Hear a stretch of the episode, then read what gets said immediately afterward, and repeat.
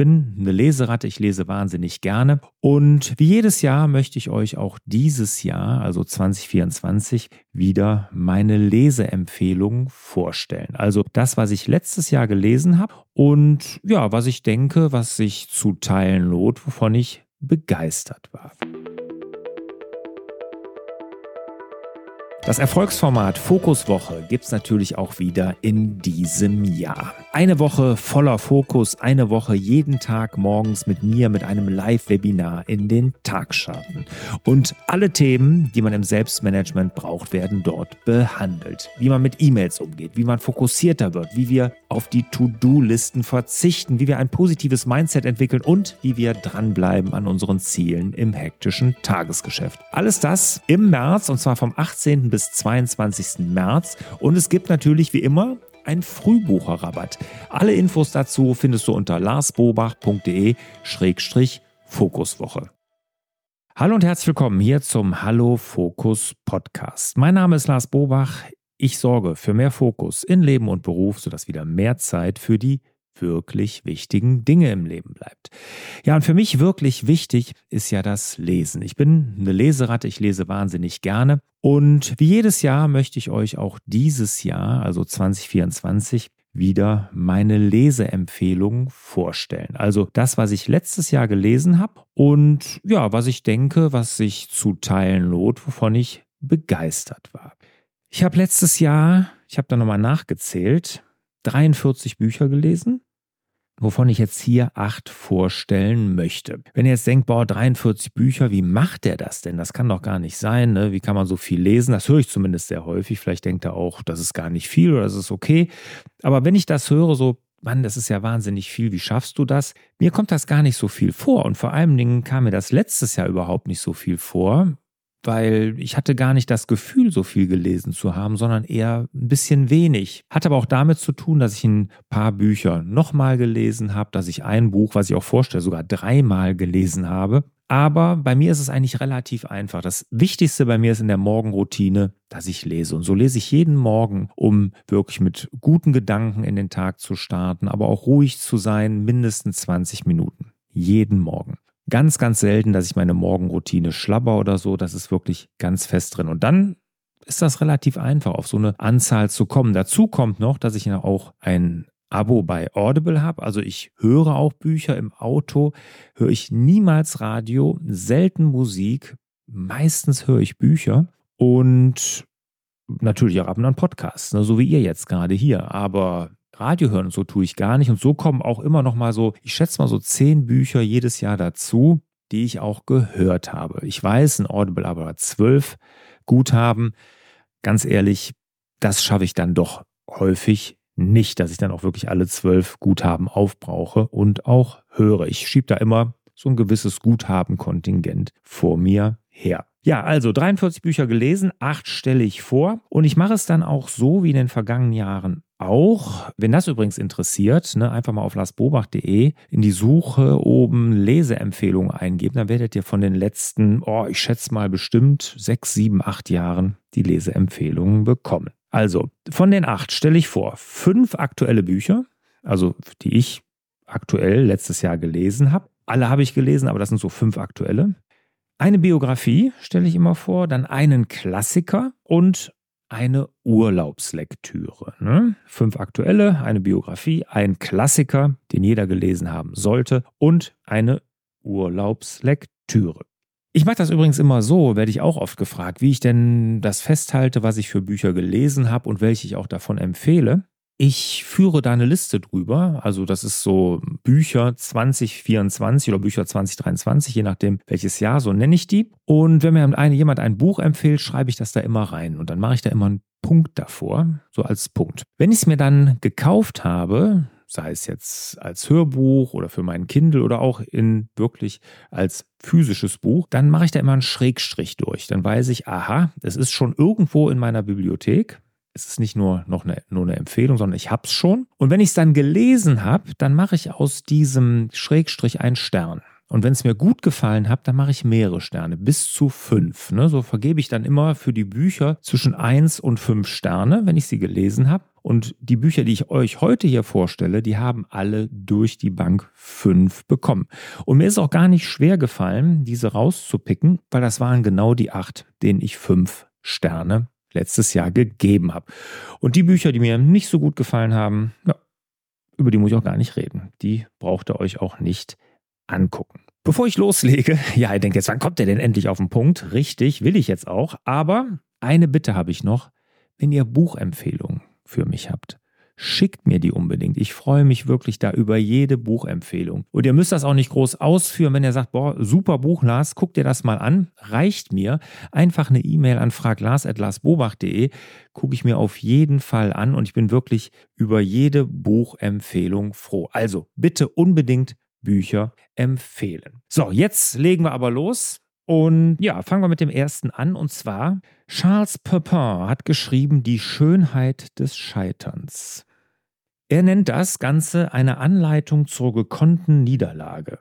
Er beschreibt wirklich in einem ganz tollen Schreibstil, das kann man wirklich sagen, wie wichtig das Scheitern ist. Ne? Und er gibt da viele interessante Geschichten, Anekdoten darüber, wo gescheitert wurde, was sich da Tolles draus ergeben hat. Und er sagt nämlich, aus dem Scheitern kann man immer was Positives machen. Das Scheitern ist ein Erfahrungsgewinn, auch wenn es uns in diesem Moment vielleicht, wo wir scheitern, so wahnsinnig schwer vorkommt und dass die Welt zusammenbricht. Er gibt wirklich da so einen so einen optimistischen Ausblick und sagt, Scheitern ist immer eine Chance zur Neuerfindung.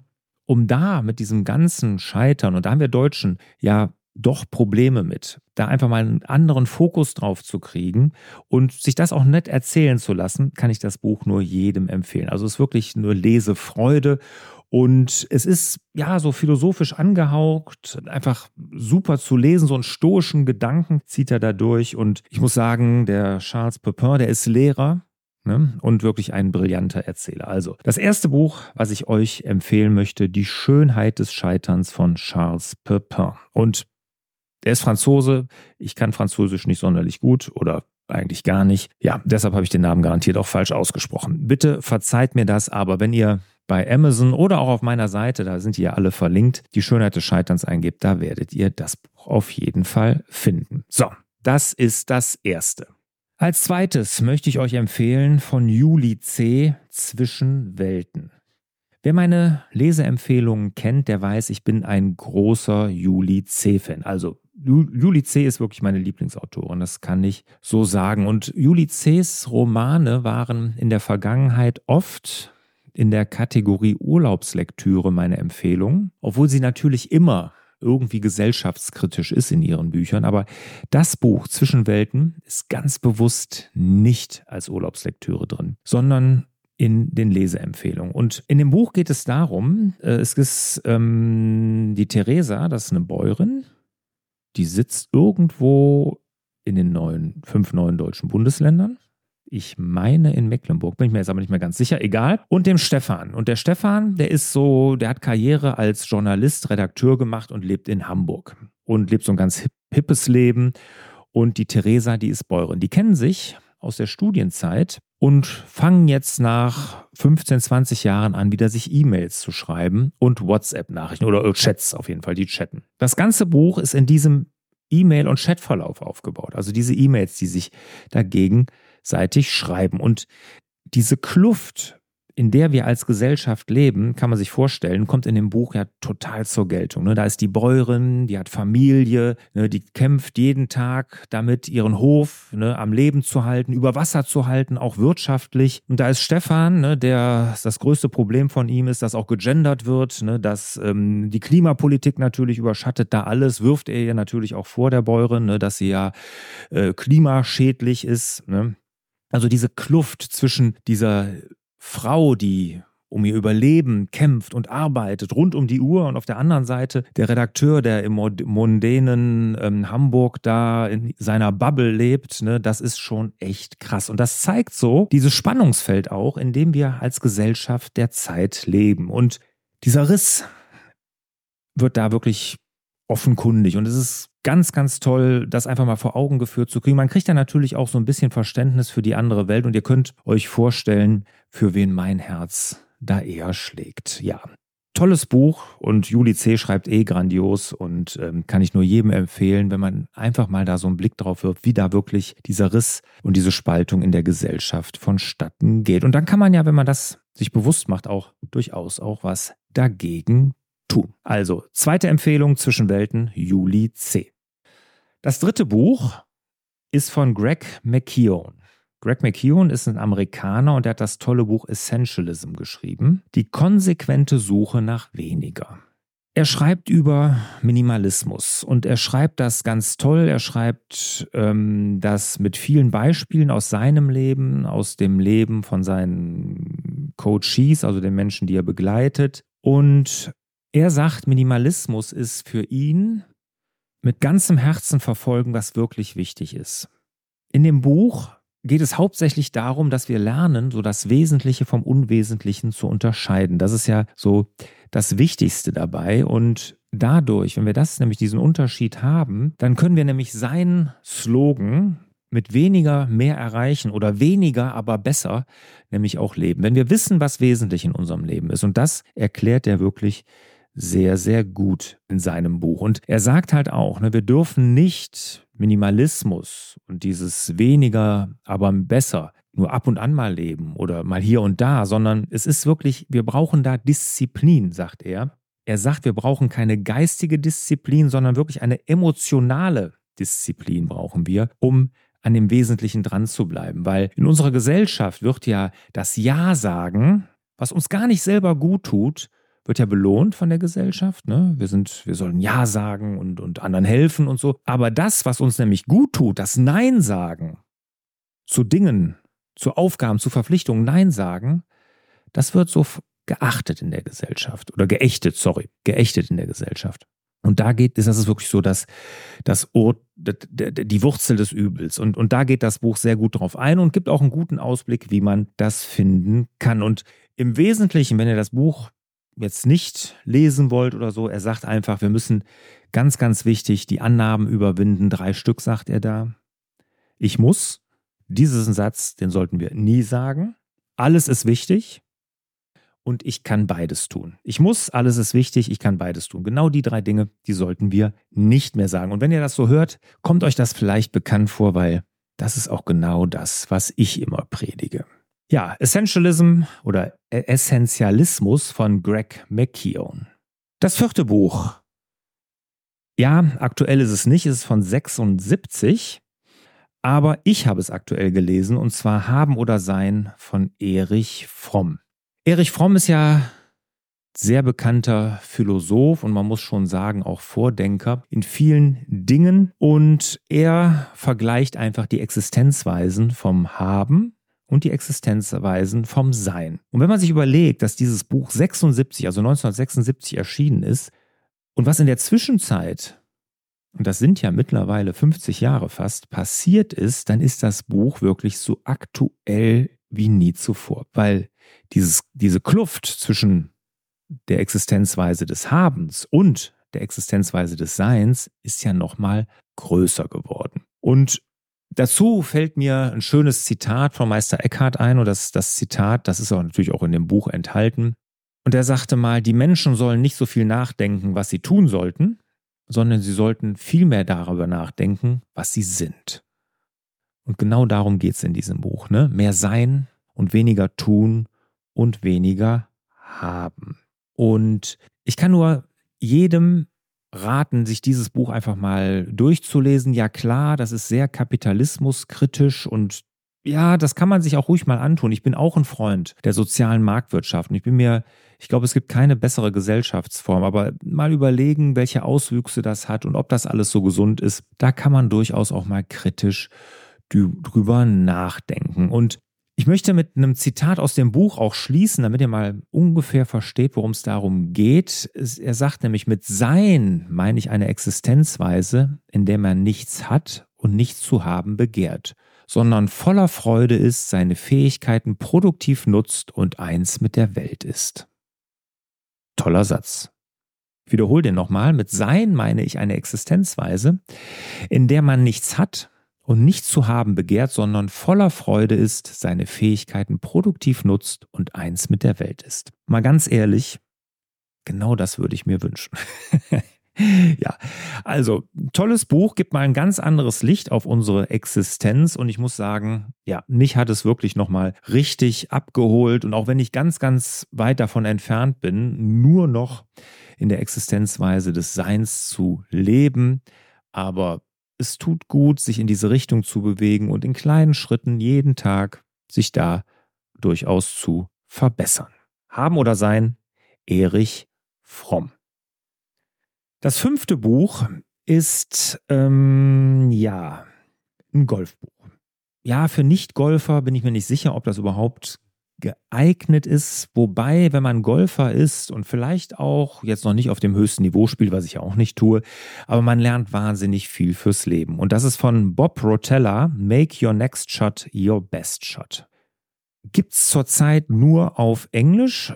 Ja, aber es ist wirklich ein ganz tolles Buch. Und das ist das Buch, was ich letztes Jahr sogar dreimal gelesen habe. Ja, ich habe ja letztes Jahr relativ viel Golf gespielt, aber es hat mir wirklich sehr geholfen. Dr. Bob Rotella übrigens ist Mentalcoach, der ist Psychologe. Ja, als Psychologe arbeitet, er sagt immer nicht mit Menschen, die irgendwelche psychologischen Probleme haben, sondern er arbeitet nur mit Menschen, die Großartiges erreichen wollen. Und er hat viele aus dem Sport, aus der Kunst, also Künstler, Sänger, hat zum Beispiel Ziel, hat er auch äh, mental begleitet, der hat ein Lampenfieber, litt, der hat Sport natürlich, LeBron James äh, kennt jeder von uns, da ist er auch sein Mentalcoach, aber auch ganz viele Golfer. In dem Buch beschreibt er, wie wichtig das mentale Spiel im Golf ist. Und ich kann nur sagen, dass mein Spiel durch dieses Buch durch, dadurch, dass ich dadurch mentale Stärke entwickelt habe, deutlich besser geworden ist. Und worum geht es da? Es geht eigentlich nur um Hier und Jetzt sein. Wie kann ich das schaffen, im Hier und Jetzt zu sein? Nicht an das Scheitern denken, ne, sondern auf das Positive konzentrieren und das Positive erwarten. Ergebnisse, egal wie sie sind, akzeptieren und nicht darüber lamentieren, sich aufregen und als Opfer fühlen, sondern einfach akzeptieren und gut zu sich selbst sein und gut mit sich selbst reden.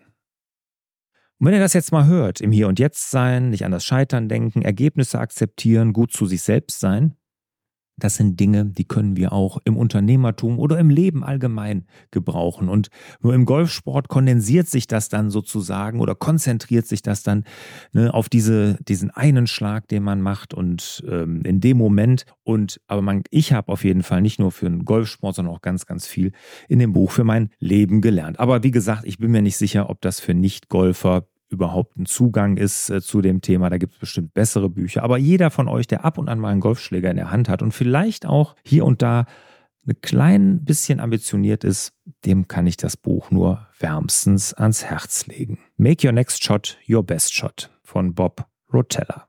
Jetzt kommen wir zur Biografie. Und die Biografie, die ist Franz von Assisi von Alois Prinz. Das ist ein ganz aktuelles Buch von 2023 und ich habe das da im Rahmen meiner Pilgerreise auf dem Franziskusweg ja in Italien gelesen. Und da wird das Leben von Franz von Assisi wirklich toll beschrieben. Man lernt ihn mal so als Menschen kennen.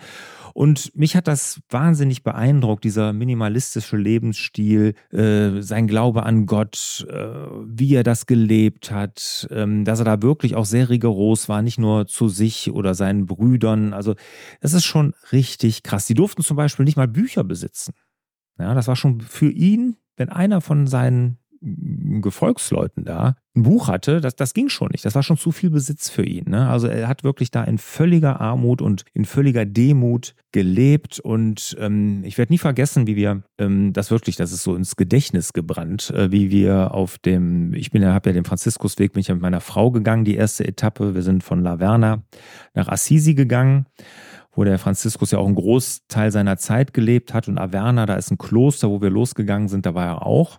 Da hat er auch seine Wundmale empfangen. Und aber auf dem Weg sind wir auch in einem ganz, ganz kleinen Kloster vorbeigekommen. Ne? Und da war ein Mönch noch, oder da werden auch vielleicht noch ein, zwei mehr sein, aber mehr passen da auch so gar nicht rein. Wir haben auf jeden Fall nur einen Mönch gesehen und da konnte man so auch durch diese alten Klostergemächer gehen, da wo die gelebt haben. Ne? Und da war wirklich eine Kammer mit einer Pritsche.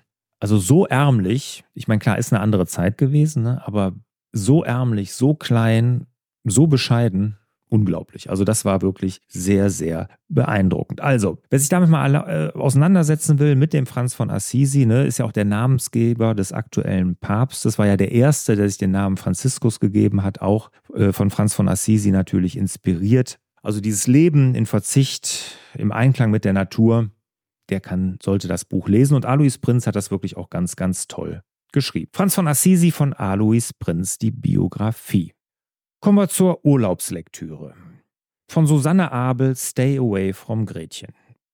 Überall in den Bestsellerlisten zu finden. Eine sehr schöne Geschichte zu einem doch sehr wichtigen Thema. Und es geht darum, ähm, und da springt es auch immer zwischen hin und her, so zwischen der Gegenwart. Das ist Tom Monderath, der ist Moderator bei einem bekannten Sender, der lebt in Köln, auch noch ganz praktisch, kenne ich ja alles sehr gut, deshalb habe ich auch so einen guten Bezug dazu gefunden. Und es springt immer zwischen der Gegenwart jetzt in Köln von Tom Monderath und seinen Eltern, die im Zweiten Weltkrieg aufgewachsen sind. Und es ist, ähm, springt immer hin und her mit vielen Cliffhängern da auch geschrieben, kann man sich vorstellen. Ne? Die eine Geschichte endet noch nicht so 100 Prozent, da will man unbedingt wissen, wie es weitergeht und zack ist man dann doch wieder in der Vergangenheit gelandet und jetzt muss man wieder ein Kapitel oder zwei abwarten, bis es dann da weitergeht. Also toll geschrieben, deshalb ist es so ein echter Page-Turner. Wirklich schöne Geschichte und ähm, ja, zu einem wichtigen Thema, nämlich dem Umgang mit dem Zweiten Weltkrieg und mit allen Geschehnissen da um das Dritte Reich. Also tolles Buch und der Nachfolger davon, den gibt es ja auch schon, der ist jetzt auch gerade, ich glaube, letzt, dies,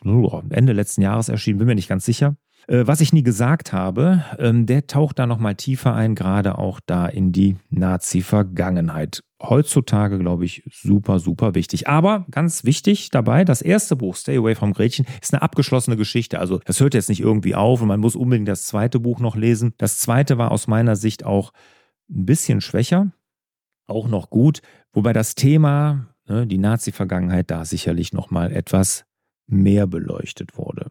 Ja, Urlaubslektüre Stay Away from Gretchen von Susanne Abel. Letzte Empfehlung. Kommen wir zu dem Klassiker, den ich euch gerne empfehlen würde. Und zwar von Jim Collins, Der Weg zu den Besten. Oder Good to Great heißt das Buch ja im Original. Und das ist wirklich ein Weltbestseller der Wirtschaftsliteratur. Über drei Millionen Mal verkauft. Als ich das hier recherchiert habe, war ich selber erstaunt. Das ist ja Wahnsinn für so ein Buch. Drei Millionen Mal verkauft. Irre. Da ist mein Buch noch ein ein, zwei Auflagen von entfernt. nee, unglaublich. Also ganz, ganz toll.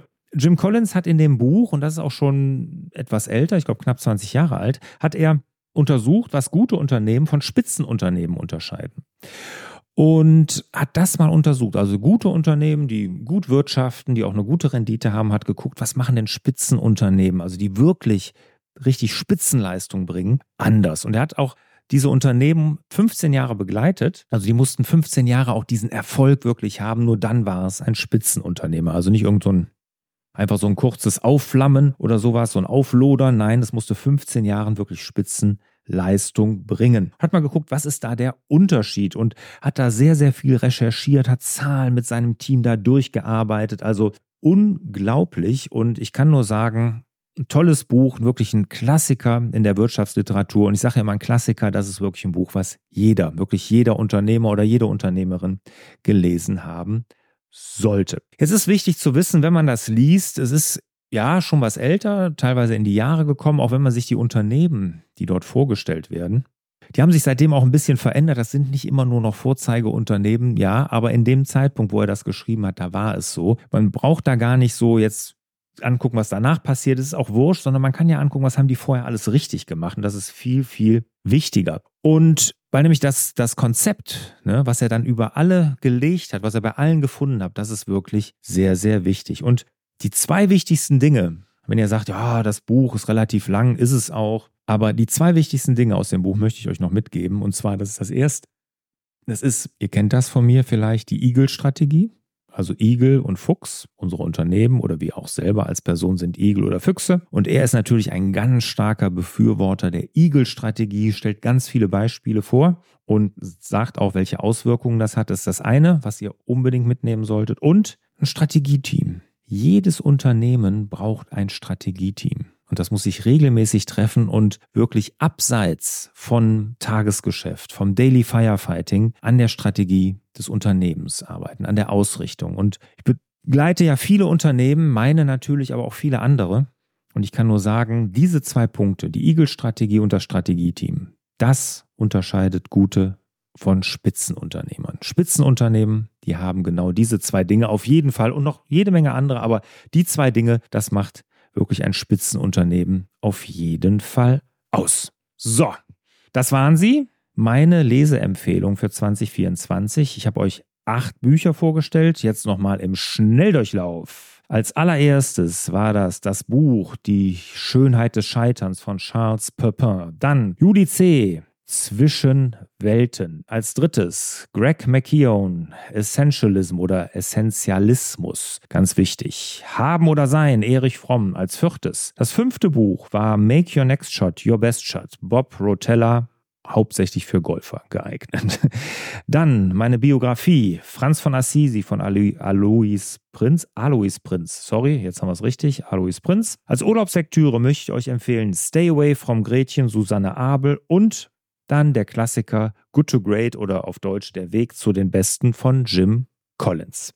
Wenn euch diese Folge gefallen hat, bitte eine Bewertung in allen gängigen Podcast-Portalen. Und nochmal der Hinweis, wenn ihr Bücher habt, die mir, ihr mir empfehlen wollt, wo ihr sagt, boah, das ist echt ein geiles Buch, das würde ich gerne dem Lars auch mal empfehlen, schreibt mir eine kurze E-Mail an fraglars.larsbobach.de. Wie gesagt, ich freue mich über jede Empfehlung. Ja, und ich verbleibe wie immer mit den Wünschen, dass ihr viel Zeit zum Lesen habt, dass ihr euch die Zeit nehmt und dass ihr wieder ganz viel Zeit habt für die wirklich wichtigen Dinge im Leben. Macht's gut. Ciao. Sollte dir dieser Podcast gefallen haben, dann würde ich mich über eine Rezension wirklich riesig freuen. Und das kannst du jetzt nicht nur bei Apple Podcast, nein, neuerdings auch bei Spotify. Und das hilft mir, meine Inhalte wirklich einem möglichst breiten Publikum zur Verfügung zu stellen. Und wenn du eine Rezension hinterlässt, dann am liebsten natürlich, klar, fünf Sterne.